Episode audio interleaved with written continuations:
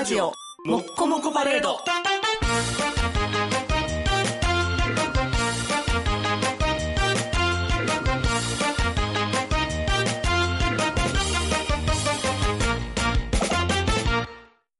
本当の人生半分損してるを考えたとき、ガンジス川のほとりで40年間両手を上げたまま暮らしている修行僧のことを思い出す。青春、あれでひど、あれでひどお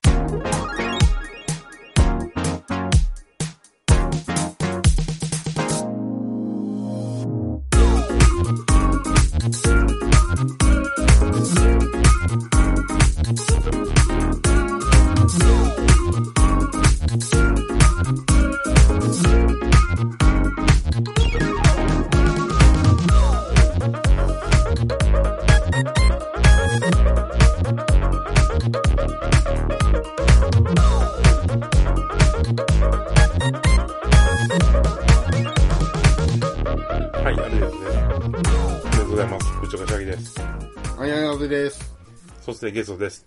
明けましておめでとうございます。オラクルサムです。あけましておめでとうございます。おめでとうございます。いやー、開けましたね。いや、開けてないねんけどな。収録時点では。まあ、まあ、開けたと思ったら開けるみたいああ、なるほど。なるほどな。一理あるな。な。早速なんですけど、難しいな。はい。1枚ずつちょっと引いてもらって、え、はい。アルデヒドの1年を占いましょう。1枚、1枚。裏返してもらって。はい。悪や。キツネ。悪、名前のメイ。さあ、これは何を意味しますかね？狐。これ字の色が違うのが意味あるんですか？まあ、青色のか字で書いてるやつは大体神仏の名前なんで、あ、庭木はキツネ。はい。このカードが出た時には、まあ、お稲荷様に頼ってくださいみたいな場合が。多いですね。悪か。思ったより悪いカードだよまあ、字のまんまだよね。で、まあ、僕は名前の名なんで、うん。名誉の名でもあるしね。名誉の名でもありますね。うん。男の名前。かんな。完全な悪って。パーフェクト狐に祈る。キツネに祈るやな、俺。俺あと善が出たら筋肉マンやねん。関と悪やから。ほんまやな。パーフェクトオリジン。パーフェクト超人。数える。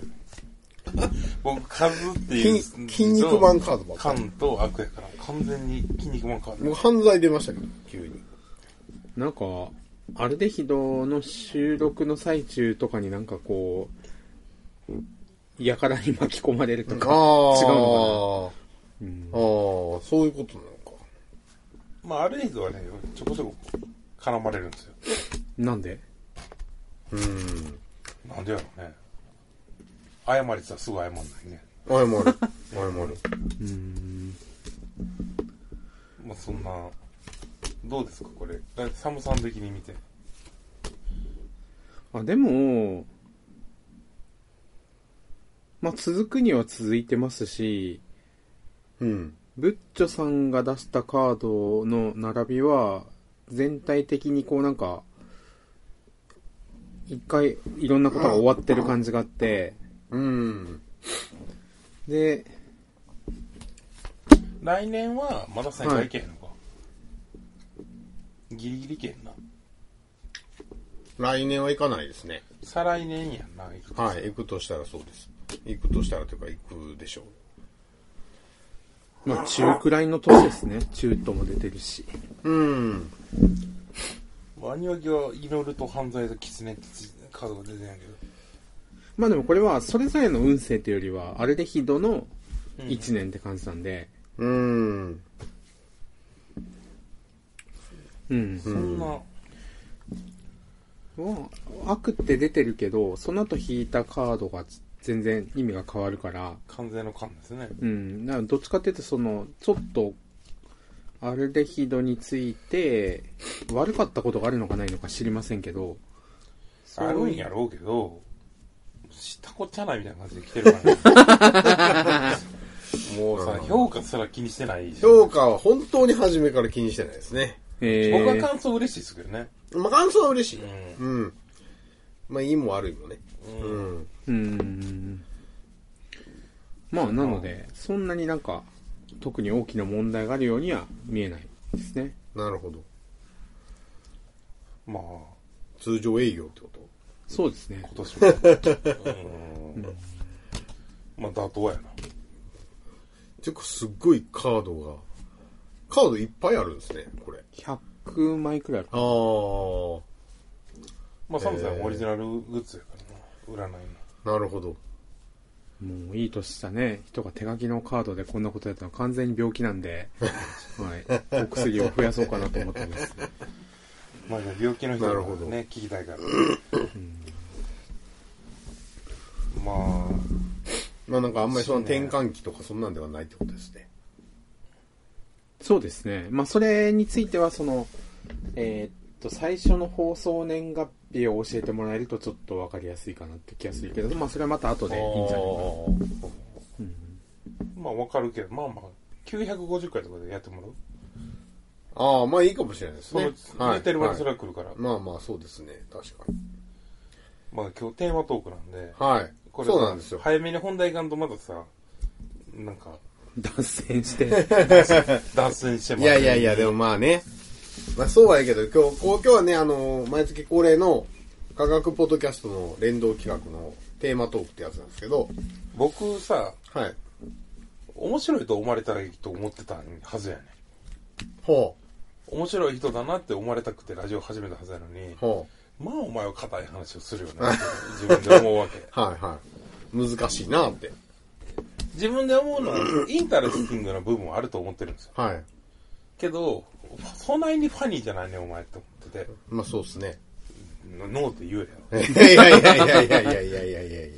やけど、それはおおちょけでさ、ずっとなんか、アホやってますわ、みたいなのではないやん。おちょけでアホやってますわ、ファニーか？じゃあないねん、それは。いやいやなんか、ファニーって、おちょけでアホやってますのイメージじゃないな、なんとなく。おちょけ、じゃあ、それは何のおちょけは？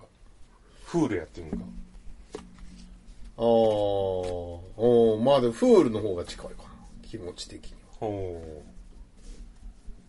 ファニー、ファニーはでも天然ボケ寄りじゃない？う。あー。あコメディアンの笑いはじゃあ何なの？それは。コメディアンの笑い。ファニーじゃない？やっぱファニーファニーなんかな笑けるみたいなみたいな。ユニークでもらえる？愛嬌みたいなニュアンスがあると思ってるんですよね。あだからなんかそうだなまあおちょけもまあ愛嬌あるっちゃあるか。もうさす、でに脱線してるけどな。はすでに脱線するし、すでに硬いっていう。だからさ、あ。あいや、なんかそう、僕芸人って自分で自覚してたことなんかほぼないんやけど、はいはいはいはい芸人がないから。けど、面白い人と思われたいよなとは思ってないわけはないわけですよ。あ。はあ、はあそはあわざわざさ、頼まれてもないのにさ、勝手にインターネットを通じてお話を聞いてもらおうとしてるんですあ、けど、はいはいはけど、お前面白く喋ろうと思ってないなって自分でたまに思う。い。でも人の話を、うん人の、なんていうの？想像してる展開になるべくしないようにしようってするから、あらゆることに対して。それは気難しい。いやいや、でもあるけど、まあでもだからこそ、こう、なんか内容が、みんなの、こう、予想は裏切るからさ。だからそれは面白いとかじゃなくて、気難しいか天の弱が。まあ、まあ、まあ、そらそうやけど。まあ一応、なんかテーマトークらしいから、今の言葉で拾っていくと、まあ予想と予言はどう違うかみたいなね。あ、そう、それそうそう、テーそうテーマとか発予言なんですよ。そうそうそうそうそうそう。予言ね。あ、はい予想と予言ね。予想っていうのはさ、このデータに基づいた、こうなるであろうと考えられることで、予言っていうのは、その、夢を見たの。人がたくさん死ぬわっていうやつでしょ？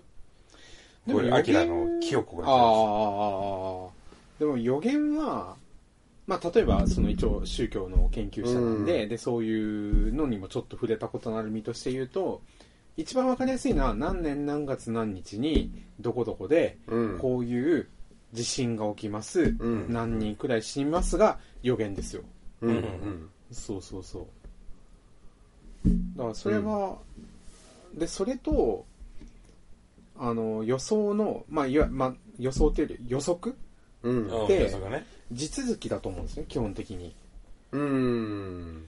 うん。あの、まあ、つまりどういうことかというと、例えば、アインシュタインの考えていた相対性理論が、うん。えっと、発表される以前、彼の頭の中だけでまだ存在していた頃って、きっと、もう完全にあいつ言ってること意味わかんねえな、みたいな。うん。あのうんうん 彼が言うことは予言どころかもうオカルトなわけですよ。そうね。うんそう。でも一応あれは予測だったわけじゃないですか。本人としてそうね。でそういうものは結構割とあるんじゃないかなって気がします。うんうんうんだから予言って言うけど、その、今、まだみんなが科学的に、あの、証明されたやり方ではない予予想してるから予言って言われてんじゃないのみたいな。まあそういうところはあると思います。はい。うん。なんかでも予言っていうと、不連続性を感じますよね。連続性。突飛、突飛というか。あーっていうか、その、予想とか予測っていうのは、今まで起きてきた過去を引っ張ってきて、過去から現在までの展開が、現在から未来にも似たことが起きるって想定したときに、まあ、出てくるものが予想とか予測であって、はいそうではなくて、そういうこう、流れ上こう、まあ、例えば、えー400年前に地震が起こっているから400年後に起きますよね、みたいな。みたいな話は予測だけど、はい。明日起きるは予言じゃないですか。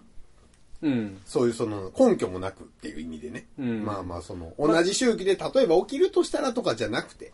けどさ、まあ、のサムさんの話で言うと、こうツバメが低いとこ飛んでるから明日雨降るっていうのはさ、はいはいはいはい。結果的には気圧が下がってるから、あの、蚊とかが低いとこ飛んでて、餌になる蚊が低いから、ツバメが下飛んでて、だから雨降るは、科学的にこう、実は、今は証明されてるから、わかるじゃん。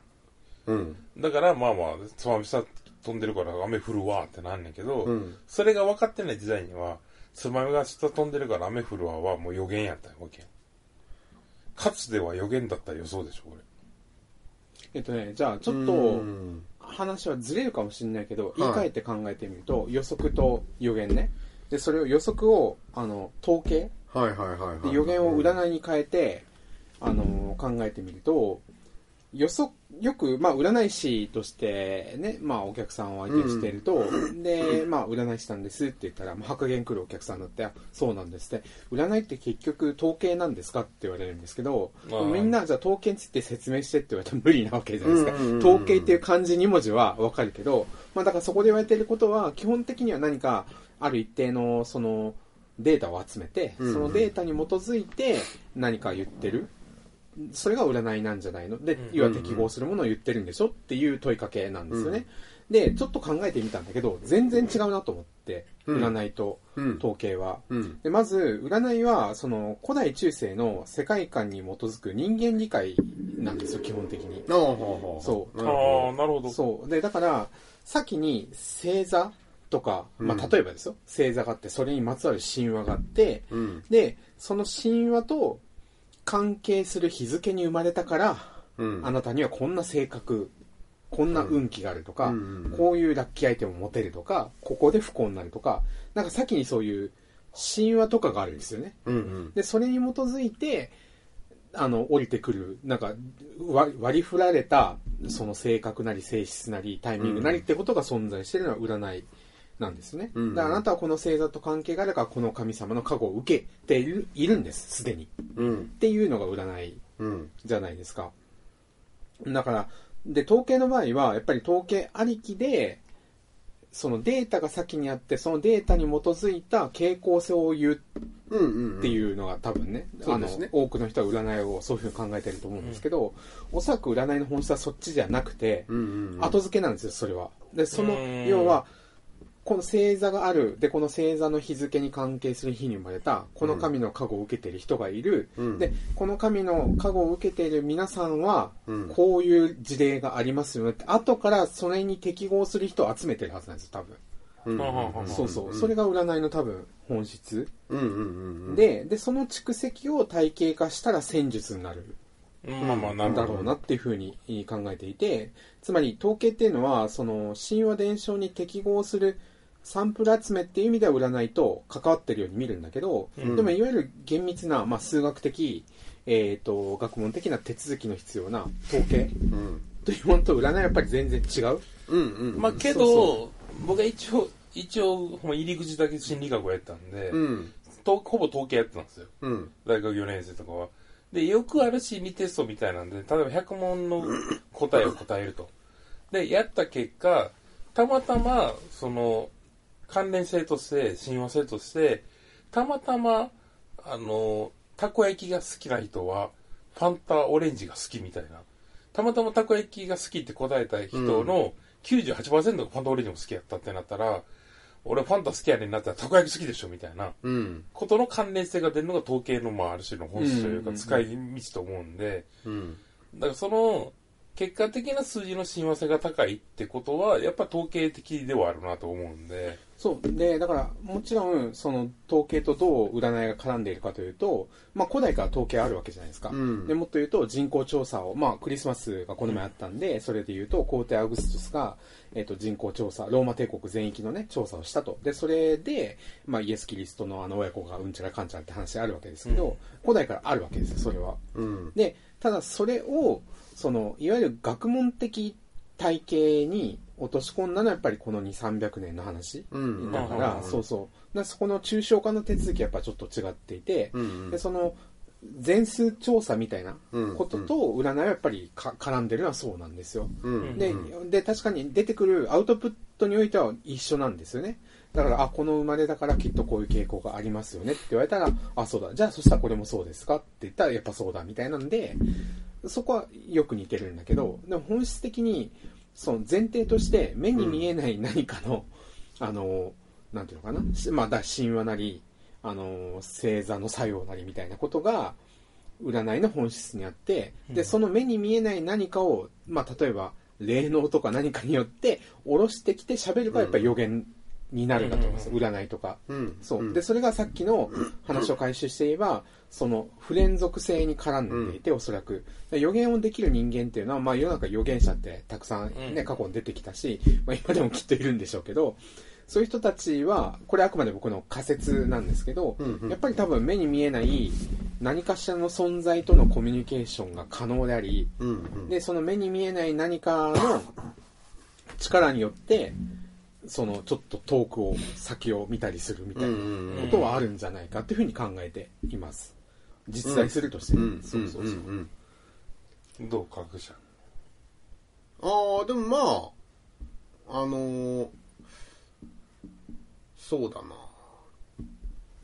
まあ、サムさんが言ってることは、まあ確かにあるだろうと思っていて、まあやっぱりそこに人の、人の感覚っていうかね、人の考えが介在してるので、あのー決してフェアに見見る必要がないし、見れないっていうところが多分まああって、ね、まあそういう人のフィルターを通してるから、今のね、現代の科学に載せにくいっていうのは多分あるんですけど、まあ、あの僕はなんだかんだ言ってそういうこう、えー超常現象を信じる派なので、なるほど。そう、あの、そういうのは、まあ、あの、あるだろうし、どっちかというと、まあ、やっぱ心の動きみたいなものかなっていうのはちょっと思いますけど、まあ、それはそれであるっていうことでいいんだと思うんですよね。で、まあ、ブッチョが言ってるのは、まあ、昨今だと AI でよく言われてることで。あの、そう。だから関係ない、ふパッと見、もう、パッと見関係なさそうな二つの事象に関連性が見出せるうん。っていうことに、まあ、科学者としては本当はきっと何か関連があると思って関連を探しに行きたいんですよ。うんうん。そこの関連する理由をね、うん。考察したいっていうのがあるんですけど、AI の強くて弱いところ、どっちでもあるんですけど、は、関連がどうかはどうでもいいねと。関連があるっていう現実が大事なんであって。うんうん。っていう考え方なんですよ。うん。で、だから統計ってまあ使い方が今いろいろあって、まあそういう、もう無関係なことの関連性を引っ張ってくるっていう使い方もあれば、まあ我々が言ったみたいに、そこに隠れた何かの原理を、原理原則、関連みたいなものを引っ張ってくるために統計を取ることも両方あるんですよね。うん。うん、だから、まあ、うーん、それをもって、まあ予測じゃなくて予言だって話にもまあならないだろうなと思うし、うん。まあさ、ちょっともう今女寄りな話をするとさ、はいはい。予言の書みたいなもののさ、ほとんどあれでしょって、決め遊びでしょって話が前提あるわけじゃん。はい。あの、みんな昔、例えば酒飲んで、今やったら酒飲んで酔っ払って、うん。で、じゃあ明日どうなるかみんなで見た夢書こうぜ、みたいな。はいはいはい。やったりするわけじゃん、うんで結局、バンバン決まってる状態で見た幻覚こんなんやったって日記とかで、後に、これお前、一週間後ほんまこんなんあったやんけ、みたいなのが予言の書になってるわけだけど、これは偶然の一致かって話も当然いっぱいあって、はい。まあ偶然の一致でしょうがないと思うことも多々あるんやけど、うんただまあ、夢がそうやったり、じゃあ酔っ払ってる時に言う言葉って本音じゃないのみたいな。うんうん。あのブレーコーって言うけど、お前普段からお前うざいって思ってるから酔っ払ってうざいって言ってんやろみたいな。うんうん。だから、普段表に出してない意識とか、無意識から自分が感じることとかを酔っ払ったら言うみたいに、その決まってる人の脳が何を見るかの情報処理能力が実は高いと僕は思ってて、はい。面白い。そう、だから決まりきってるから普段出せへんけど、よくあるさ、北斗の拳じゃないけど、脳の30%しか使ってないけど、うん使ってない方の30%を使うのが決めやとしたら、うんうん。だから、酩酊状態とか、酔っ払ってる状態とか、決まってる状態とか、眠たい状態に、のたまうことは、たわごとではなくって、実は普段感じてる他の心理としたら、実は掴んでる人情報のうん。違う出し方をしてるものが予言かもな、みたいな話が当然あって、はいはい。らそれが、普段のまともな調べやったら見えへんことが当たったりするかもね、みうたいな。ん。なんかね、それでいくと、まあ予言とはちょっと違うんだけど、予知夢うん。って言うじゃないですか。はいはいはい。で、まあ、あるんだと思うんですよ、やっぱり。うんで、例えば、その、実際に自分が経験したこととして言うと、あの、ある朝、えっ、と、久しぶりに親戚の女の子が夢に出てきたんですよ。うん。で、えっ、と、なんでか知らんけど、その子が出てきて、で、あと、その子を連れて、まあ、親戚の子やから、飯行こうかって言って、飯行ったら、財布に僕金が入ってなかったんですね。あで、起きたんですよ。で、起きたら、その親戚の子から連絡が来てた。あ。まず、LINE が来てて、で、さらにもう一個通知が来てて、で、それは、えっ、と、あの、カードの返済期限の通知が来てて、あ、言われてみたら、入れてなかった、あそこにって、財布空やわ、みたいな、口座が空なんで、っていうのが一件と、なるほど。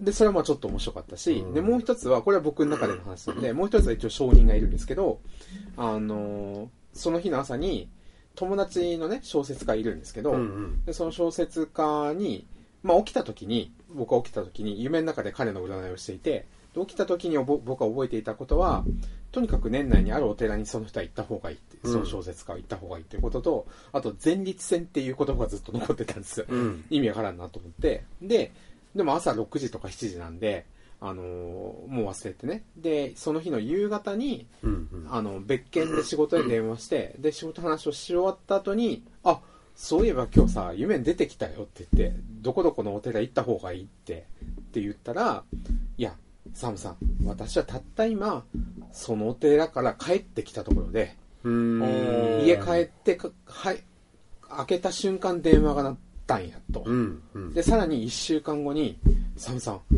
マッサージ行ってたら、足の裏、足つぼをされて、お客さん、前立腺が疲れてますねって言われたっつって。で、果たして、まあ、ただの偶然っちゃ偶然なんだけど、けどよく言うんす、思うんやけど、結局、人間が思ったこととか、やったこととか記憶も全部電気信号で脳内に発してるわけやから、だからキャッチできるかもなってのはずっと思ってるんですよ、僕。まあでもそれがまさにその僕の専門分野というか、その100年くらい前に、その心霊科学って呼ばれてる分野で、だから、うんうん。ね、そのテレパシーとか、テレポートに行くその想像力の話ですよね。あの、はい。まあけど思ってるからな。だって、夢の時って自分で目つぶってるのに映像見えてるじゃないですか。うん。だから自分の脳の中で自分に映像見せれんやから、他人の映像見れんちゃうんってのめっちゃシンプルに思うんやけどね。うん。だからそれがワイヤレスで Wi-Fi で横に飛んでるものがテレパシーやったり、でも一応時系列は僕の方が前なわけよ、その小説家の友達の。いやけど同時進行かもなと思ってるんですよね、それを。僕的にはその、うん。あの、行ってるという、行こうと友達が思ったことが、実は届いてるみたいなことはあり得るかもな、みたいな。まあ、だからそれが、まあ、例えば寝てる時に起きれば多分予知夢と呼ばれていて、うん。起きてる時に明確に言語をすると予言になるわけで、でもそれを一応データを積み重ねていけば予測になるみたいな。まあまあ確かに。そう。で、そもそもだから、まあちょっとね、また硬い話になるんですけど、時間って人間の別名だと考えていて、まあちょっと哲学的な表現で悪いんですけど、つまり、物理的には全てのものは、まあ要は地球はさ、ただなんかも物質が動いてるだけじゃないですか。宇宙全体がそうじゃないですか。うんそこに別に意味もないし、極論ものだけで言えば時間も関係ないわけですよ。うん。うん時間は、要は人間がそれを測るための尺度に過ぎないので、うんで、それもっと言うと人間のために時間、時間がなければ、時間を設定しなければ、認知できないんですよ、人間が。うん物事を把握、物語がないから把握できないっていうことなんで、で、その物語の未来なり先を見るために必要なことが時間なんですね。だから精神それ自体はなんか時間を必要としていて、で、過去のことも未来のことも存在しないのに我々は喋るわけじゃないですか。すでに過ぎ去ったことについて未来について語るわけで、で、それと予測や予言とか予知夢っていうのは、なんか実はあんまり差がないんじゃないかみたいな言ってることはわかります。ちょっとふわっとしたことを言ってるんだけど。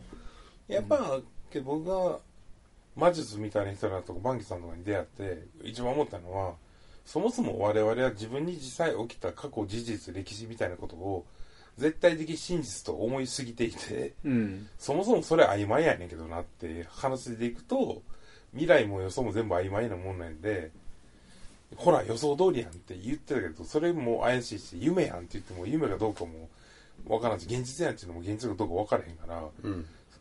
そういう起きてる事象とか出来事とか思ってること全部実は曖昧やのに、何をそんなちょっと先のことが当たったみたいなことをおっしゃって。なるほどね。うん。まあ確かにね。あとね、予言の話で言うと、こう、歴代のアニワギの心ない発言シリーズとしてあるね、早打ちクイズ好きな人が、あの、一応学歴インテリであるアニワギをクイズを打ち負かしたいから、博士クイズしようやって、対決しようやって、早打ちクイズ得意な人が言ってきたんですよ。じゃあ、あの、アニワギは、いや、分かりきってる答えをちょっと早く言えたから何がいいか全く分からんから嫌ですって答えたんですけど。けどそれはまさにそうで、だから僕、まあ占いで当てたとか、言ってないに当てたとかも、マジであんまり興味がないのは、言ったら分かること言わんと当ててなんやねんって思う。僕は兄がいるんですけどってことを、あなた兄がいますねって言われたら、はい。聞かれたら言いますけど、いますって言う。思うじゃん。まあ、それはやっぱり言ってないのに、言ってないのになんでわかるんですかっていう受け取り方っていうところが大事よね。いやねんけど、うん言ったら分かることやから聞けよって思う。ええまあまあまあまあまあまあまあまあ。そうね、そうそう。あ、どうぞ。はい。どう受け取るか問題ですよね。だかうん。まら。あだから、そう同じこと言ったとしてだからどう受け取るか問題だけど、そもそも言う、ほんまにお前兄貴おんのって話になったら、まあ別に DNA 鑑定したわけではないけど、みたいな。曖昧性の上に所詮おるわけまあまあまあまあ兄と言われてた人がずっとおるだけですまあ確かにね。僕はで、多分顔似てるから兄やろなって気はしてるけど、うん。けど、そんな確証もないし、何を言われたことは全部事実で、後から言われたことはサプライズみたいなうんなるほどね。ところはちょっとあるです、僕は。気難しいね。それよそれよ悩みはそれよ。いや、そうそう。それで、その予言の話に一応戻すとさ、ええ一個思い出したんだけど、えっとね、僕が11月11日に、はたまたま、そのある霊能者のね、放送を見ていて、はあはあはあはいで、その人が、2025年、まあだから来年ですよ。来年の7月10日の13時。再来年ですね。あ、じゃあ、あ、20今24年やから来年か。そう、もうまだあね、23年のつもりでいるみたいですけど、はい。来年の7月10日13時に、はい。えーっと、なんか、結構大きな世界を、世間をね、みんなが分かりやすく何か大きなことが起きるっていうふうにその人は言ってて、でうんも僕は言っちゃいますって言ってるから、だからこの日付は僕はちょっとすげえ検証できるから、面白いなと思って。じゃあ、俺はな、でもな、なんとかずらしました、みたいなのが、止めました、みたいなこと言うわけ。で、で、そもそもこの予言を言った時点で世界が変わり始めるから。だから、それでなんとか免れましたとか言うんやけど、じゃあ黙れよと思うわけよ。いやでもこの人はそういうタイプじゃないから、別に宗教家じゃないんで、この人はね。うん。で、そういうスピの人でもないから、まあ今のね、その、ブッチョさんが言ってたようなやつは、統一教会それやってたんですよ。はいはいはい。そう。でまあ割と言うわけですね。そうそう。だから、なんですけど、まあでもこれはそういう話ではないので、まあその話でいくと、えっ、と今我々の手元に予言が外れるとき、この世の破滅を予知した現代のある集団を解明するっていう本がありまして、ほえーまあ大洪水にもならず、救出のための UFO も来ない。その時、教団はどうなったかっていう。あまあ面白いですね。認知的不協和の理論を検証する社会心理学の古典っていうことで。へえそんな本もあるんや。はいまあ、こういうのは、あのそうですね。で、軽装書房ってとか出してるんで、まあ、きちんとした学術書ですね。はい、おすすめなんですけど、まあ、予言と科学っていうことで言うなら、んまあ、そこやっぱ社会心理学的な内容っていうのはうんまず一つあるし、あとは宗教学の側面ですよね。はい。うんまあ確かにね。まあ、なんか予言ね、科学と予言はあんまし親和性がないと思うんですよね。うんその、なんか予言っていうテーマトークで来たけど。だけどさ、結局さ、科学とかっていうのはさ、はい。仮説を立てて実験して実証するわけじゃんか。うんうん。で、その仮説を立てるとこ、もうまさに予測なわけやんか。あ、そうそうそう今日で言うとね予測ね。でうんその予測を、あのー、こうこうこういうデータが出てるから、あの、これでいけそうっていう予測は予測やけど、うん。なんかこれいけそうやねんなっていう、経験値から来る予測はあるわけやんか。ああ、まあ予想と言いますね、それは。けど、それは、だから本人の中では、うんメソッドがあるから、はいはいはい。それは予想と思ったんやけど、周りから見たらなんでその時それがいけると思うのってのが、まあ、他人から見て予言ですよ。ああ、まあそれの感じはちょっとある。確かに。そうそうそうそうねまあ、だから見方の問題ではある。まあ、例えば、その、香川豊彦っていうクリスチャンがいたんですけど、はいはいで彼は予言を信じてる人なんですよ。ででも彼の中で予言と科学的予測は基本的同一線上にあって、はいはいはい。そう。あの、で、人間の、えーっと、まあ、宗教的経験と科学的探求がちゃんと両輪で動いていった時に予言もできるっていうんですよね。そうそう。で、予測と予言は彼にとっては基本的同一のものうんうん。で扱っていて、で、本人もまた、なんか自分は、で、予知夢を見たみたいなことを言ってるんですよね。お前やべえなと思ったんだけど、文章読んだ時に。そうそうそう。で昔ナイツスクープでさ、予言者がおった時に、いや、ナイツスクープじゃなかったパップやったかな。上岡龍太郎さんがいきなりそれじゃなくてさ、なんで予言できひんねんって言ったっていう、傲慢はあるんですけど、はいはいはいそこまで、それはさ、さすがに傲慢やけど、は予言できますね、こうこうこうって言った時点で変わる未来って予言じゃないじゃんってやっぱ僕は思うわけ。い。はあはあはあはあはあ。だから、やっぱりまあ予言みたいなもんで、何回も言うけど、一番思うのは予言できたからなんやねんって。うん。まあ、よ、予知と予言もちょっと違う。まあ似てるけど、すごい不幸があなたにす降り注ぎますって言われても、何って、なんでそれ分かれんのって不幸って。例えばさ、まあまみそのが爆発するとするやんか。あ。はい。来年。はい。っていう予言されるとするやんか。まあ学校の方が分かる学校が爆発されると。うん。で、それは大変なことです。大変な災害やけど、朝がば学校が爆発して休みになればいいのにと思ってる人がいたりするわけやん。うん。で、そいつからしたらほんまに休みになったんやけど思うわけやん。うん。じゃあそれ災害みたいな。うん。99、999人には災害やけど、1人は救われてる可能性もあるわけで、まあまあまあまあまあ。それを雑に災害とか言いやがってみたいなことを思う。なるほどね思う、はいお前の価値観で全部言うなよって。来年俺が不幸になるやとわかるで。うん。だから、お前俺のことも知らんくせにな、みたいな。まあまあまあ知りたい気持ちの時に来たら、ラッキーでも面白いんで。科学はさ、まあ、あの、非常に不完全な論理体系だから、基本的に客観性があることしか扱えないんですよ。うん。だからその主観によって捉え方が変わるものっていうのは対象にしてないんですね。うん。感情とか。今の科学っていうのは。うんうんだから君が言ったみたいに、こういう現象が起きますっていうのは科学的に言えるけれども、それが、その人にとって、えー不幸か幸かっていうのは分かんないって話なんですよね。そうね。そら。でもまあ予言には多分主観的な部分が含まれていて、うんで、そうなると、まあその、受け取り手がどう取るかっていう幅があるわけですよ。うんだからそこに客観性がちょっと欠ける。うん。っていうのがまああるんで、まあなんかそれを、まあ切り分けると、議論がちっちゃくなっちゃうし、うん。まあ、切り分けない方が本来多分予言っていうテーマトークには合ってるんだけれども、科学との相性が悪いのは多分そこなんですよ。なるほどね。はい。あの、科学っていうもの自体が、まあそもそも許容度が低いっていうか、まあ、いやーけどまあ他のラジオはどんなことを言ってるか知らんけど、まあ確かにね。む難しいね、これ。予言は結構難しいですね。確かに。あの予言、科学のこれからを予言できるのかみたいな話かな？になるんかな？まあ、それでいくとね、はいはい一個ちょっと思い出したんですけど、えっと、まあ今日はあの、サムの実質にて、あそうですね録画してるんですが、100年後の日本っていう本が、面白いな1920年に出てるんですよ。すごい。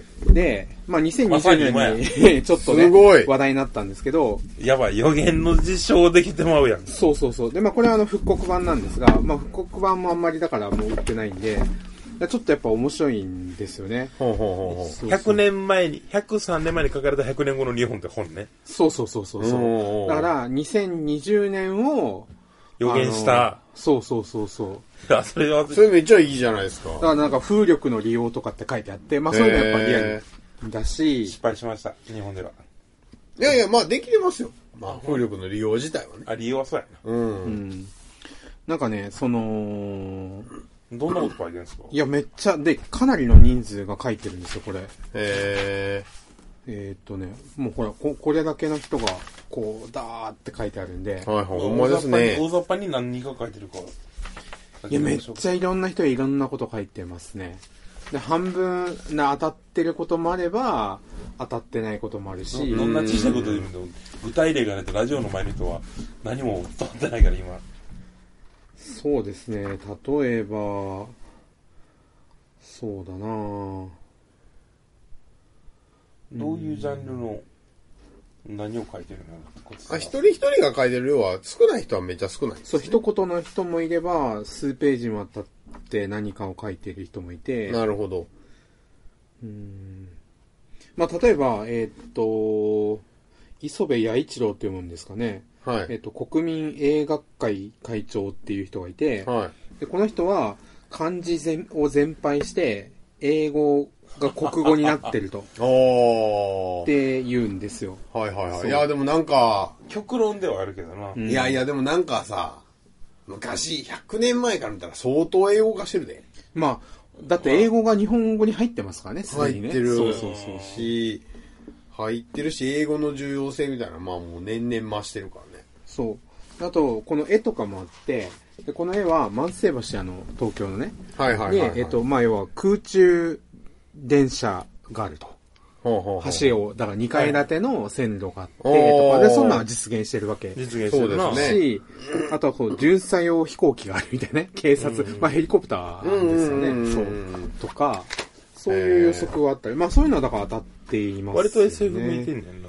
そうですね。やっぱ SF の想像力もあるし、うんまあけど、その話言うとさ、やっぱ手塚治虫の書いた21世紀のイラストっていうのがあちこち言われてて、うんはいこれが今どんだけ実現するみたいなことを言うんやけど、はいうんそれは予想とか予言じゃなくて逆で、やっぱその、科学者って僕いっぱいあって、技術者科学者っていうのは、何を作りたいかじゃなくて、これをやってくれってことを実現する人だから、企画力がないわけよ。はあ、はあはあはあ、じゃあその人間が未来に手に入れたいテクノロジーの企画力って誰が出してるのかって言ったら、まさに結局手塚治虫とかで、うん。みんな手塚治虫が書いた未来のこの国の 道具を実際作れるかやってみよう。だから、YouTuber じゃないけど、タケコプター作ってみようとか、はいはいはい鉄アートも作ってみようとか、っていうことをみんながやってるから、21世紀は手塚治虫の手によって手塚治虫の世界に寄っていってるんですよ、絶対。まあまあ、無意識化に参照してるってことね。そうそう、だから未はい来の設計者はやっぱ漫画家とか、SF 作家とかまあだから口に出して言った人ですよね。だから、公開の人に。だからそれが設計者になって、それを作るのが技術者やけど、だからそういう技術ができたんじゃなくて、本当にできたんじゃなくて、あなたがこういうのがあればいいなって言ったからできたんですよ。まあ僕はすごい思うから、うん。ここで言ったことは予言であり、設計図やろうなって思うよなって。ね。そう、あとはね、それでいくと、この東京、とあ東洋ベニス東京湾っていう風に洋画家の人が書いてるんですけど、はいはいは上野公園は博物館長となるって書いてあって、博物館長でこれはもうバッチリね、バッチリバッチリそう。でもこの人は、えっ、と、電信柱なんていうね、もう風流のない危険なものはことごとく取り払って全部地下に埋めるって。あブラジ。そう。ブラジルって書いてるけど、日本はね、もう庵野監督が取るように電信柱の、いやいやいやいや電線の街なんで、やっぱ便利を取っちゃうんですよね。そうそうそうだろうが危険だろうがね。っていうのとか、あと法学法律の先生とかは、100年後の日本は今の日本でないことは確かであり、100年後の日本であることも疑いない。もうなんかあれ小泉進次郎みたいなこと言うてる。あのー、絶対に当てたい占いみたいな話ね。はい一年後は一年後になるみたいな。そうそうそう。とか書いてたり、まあ、なんか精神世界的なこと書いてる人いないんですかね。精神世界的な、例えば、うん、なんか人の心のありようとか、あーまあなんかそういうのにふ言及してることってあんまりないのか人の心、あの、天皇の知性がずっと続いてるってことは言ってる人は結構います、な。おー、なるほど。ーるほど、なるほど。あ、それは、そうそうそう。案外難しいよ、そこも。うん。うん。まあってなるほどいうような。な。まあそのさっきの英語なんかもそうそうやなやね。まあまあ精神世界寄りの話。という本の紹介もあり、今回たっぷり予言の話いや、ほをんまね、しましたね。したんですね。こんなにテーマトーク話したことあんまない40分喋ってるやん。はい。まあまはい、まあ、ということで、あ、はい。今週はテーマトークで、えー1月の頭に配信されたかな、これは。そうですね、1月2日かな。なんで、今年もね、新年無事に明けて2024はいになっておりますが、はい。あの、最後に1個だけ。はい無労再生、あの、有名な。はいはい再生が、明るい女が増えるって書いてある。ああ、どうかな。そうかも本当どうなんやろな。100年前を知らんからな。明るくなったとも言えるし、暗くなったとも言えるよな。ううん、んなるほど。ちょっと面白いかなと。確かに面白いですね。へえ、はい。というわけで、まあえー1月2日、今年も毎週火曜日更新で 変わらずやっていくと思います。はい950話が多分来て、まあ、2025には1000話を目指すという。そうっすね。1000話はさすがにやるかなんかな。千話はやるでしょうね。うん、なや、やらんとね。嘘やでな。はい。祝ってほしい。はい頑張れって言ってほしい。500の時も相当頑張りましたからね。そうやな。はい。というわけで、まあ、えっと、一応毎年なんで言いますが、今年もよろしく、アルデヒド。はい。はいね。もうい、これだけ言ったら何の意味もないんやけどね。何が何が？えこの、今年もよろしく、アルデヒド。元は美味しんぼのパロディとして僕は言ってたんやけど、はい、はい。あ、そうなんですね。今年もよろしく美味しんぼって毎回栗田が言うんですよ。あーはあはあはあだから今年もよろしくアルデヒドって一応言うんですけど、まあ、やってますよ、勝手にやめろっつってもね。はい、というわけで、はい今週もお届けしましたのは、ぶちかしわぎと、アニワギ博士と、ゲストのオラオラクル様でした。ありがとうございました。ありがとうございました。はい、今年もよろしくお願いしますお。願いします。青春アルデヒドは南部白芸 YouTube チャンネルで毎日1話第1話より全話公開予定でございます3年間の長きにわたる長期更新の予定でございますのでぜひ皆様 YouTube チャンネル登録の上聞いてみてくださいそうかな？こうかな？違うかな？てみたり考えてみたり。自分から聞いてみよう。投げてみよう。友達に。あるでひどに。分かってないことなんかいっぱいあんねん。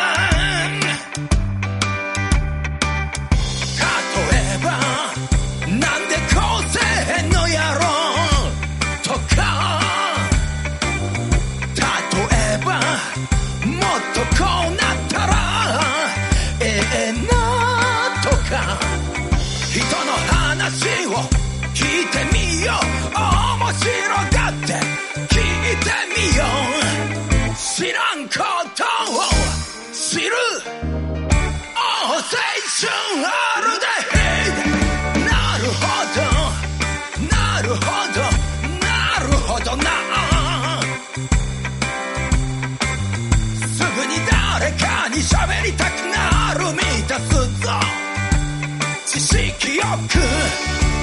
学の。科学の。ラジオだよ最先端の勉強が取れるよ。